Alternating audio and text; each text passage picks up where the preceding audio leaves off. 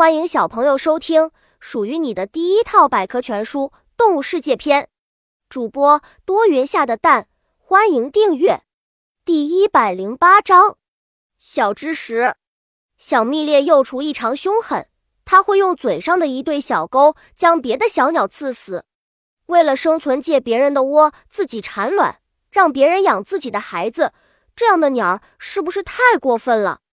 其实这些鸟不是真想不劳而获，不这样，它们的后代就没法活下去。杜鹃蜂，霸道的杜鹃蜂，昆虫界的杜鹃蜂，称得上是蛮横无理的懒虫。它没有群居习性，而总是独来独往。当杜鹃蜂要产卵时，它会四处寻找别的蜂的巢，找到后便强行闯进去，将对方蜂群的蜂王杀死，然后产下自己的卵。小蜜猎偷巢，在非洲有一种灰色小鸟叫小蜜猎，它比麻雀稍微大一些。小蜜猎跟杜鹃一样，也会借巢育雏。